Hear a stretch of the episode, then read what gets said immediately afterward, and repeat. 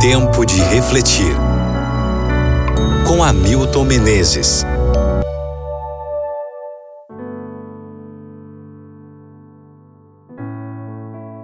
João capítulo 7, versículo 37.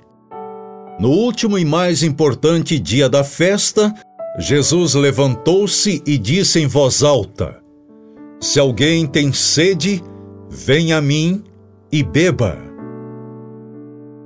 No livro O Saara Desvendado, o autor conta a história de um algeriano chamado Lag Lag e seu companheiro, cujo caminhão quebrou no meio da travessia de um deserto.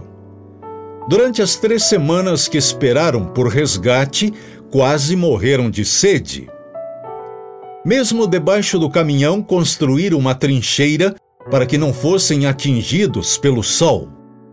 Dia após dia esperando, com o corpo já desidratado, queriam beber qualquer coisa que matasse a sede. Tinham alimento, mas não comiam, com medo de que a sede fosse intensificada. No caso de Lag Lag, a sede comum se transformou em excessiva sede permanente.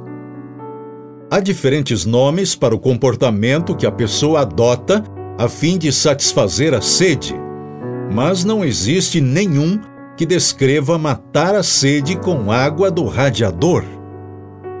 O único nome que descreveria essa sede é polidipsia, ou seja, sede excessiva que leva a pessoa a beber qualquer coisa.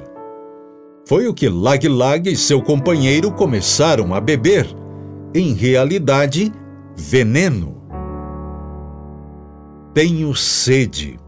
É a voz do mundo. É a voz do marinheiro perdido no mar é a voz do viajante no deserto. O próprio Jesus disse: Tenho sede. João 19, verso 28.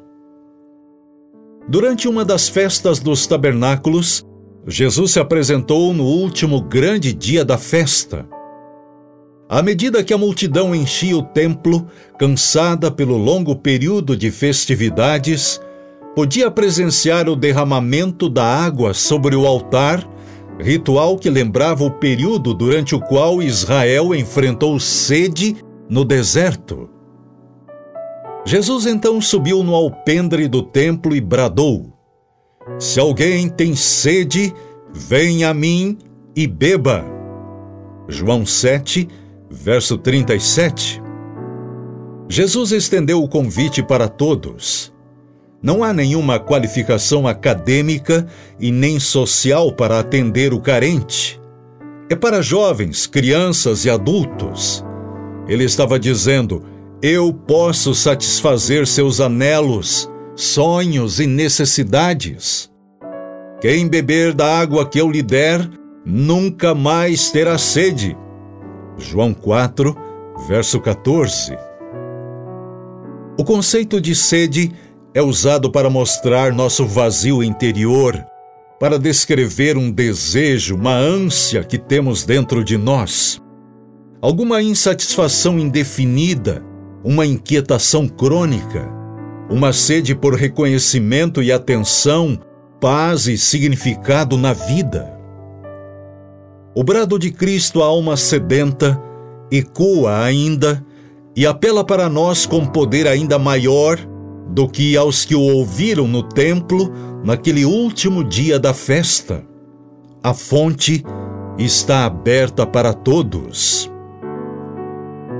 Reflita sobre isso no dia de hoje e ore comigo agora. Sacia nossa sede, Pai, com a água da vida. Toma conta de nossa mente, de nossa vida de tudo o que temos e o que somos, por favor, em nome de Jesus. Amém.